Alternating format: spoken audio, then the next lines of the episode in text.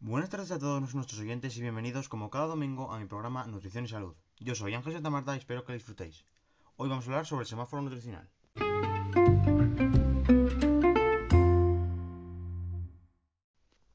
Como os decía, vamos a dedicar un ratito al semáforo nutricional, pero para todas esas personas que nos están oyendo y no saben lo que es, vamos a explicarlo. El semáforo nutricional es un sistema que, de una manera clara y a simple vista, nos permite conocer la calidad de un alimento o lo saludable que es según la cantidad de azúcar, calorías y grasas que contiene. Está dividido en letras de la A a la E, cada una con un color. Las más cercanas a la A serán las más saludables y las más cercanas a la E lo serán menos. Este sistema lleva implantado varios años, pero estos días ha estado en boca de muchos por la gran polémica que está trayendo.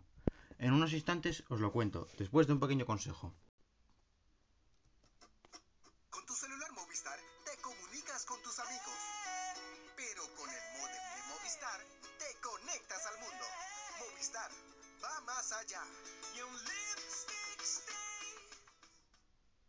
La polémica de la que les hablaba antes de la publicidad es la siguiente.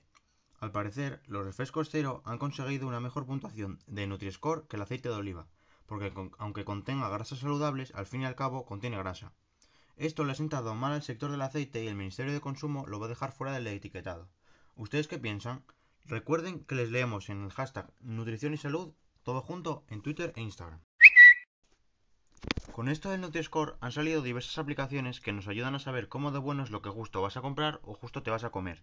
Desde la redacción de este programa recomendamos una de estas apps que en nuestra opinión está muy por encima de las demás. Se llama el Coco.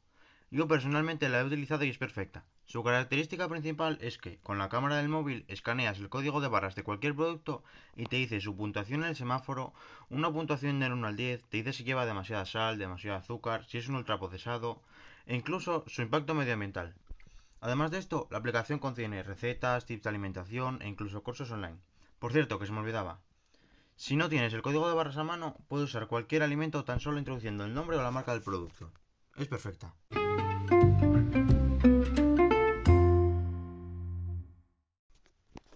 Como cada semana, vamos a dar paso a las preguntas que nos habéis enviado al Twitter durante el programa. Vamos allá. Comenzamos con Judith, de Alicante. Nos pregunta, ¿Un bocata de chocolate y un vaso de leche es un buen desayuno para un niño?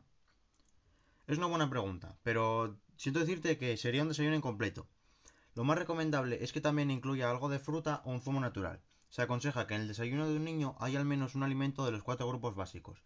Un lácteo como la leche o el yogur, algún hidrato como tostadas o cereales, algo de fruta, mejor fresca, si no un zumo, natural, obviamente y, algo de grasa como aceite de oliva o margarina. Además, debería constituir un 25% de la ingesta de calorías diaria del niño.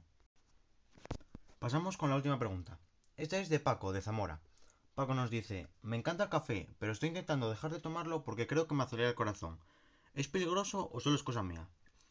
Bueno, Paco, suele ser frecuente que la gente asocie el consumo de café con la sensación de que el corazón se acelera. Esto pasa por las dosis de cafeína tan altas que contiene. Claro que no es peligroso, puedes seguir tomando café sin problema. Algunos estudios aseguran que tomar dos o tres tazas al día no tiene por qué ser malo para el corazón. Eso sí, Paco, si te encanta el café siempre puedes tomar café descafeinado. Por cada ración de 150 mililitros solo contiene 3 miligramos de cafeína, mientras que el normal contiene en torno a unos 70. Así que vete comprando el descafeinado que más te guste.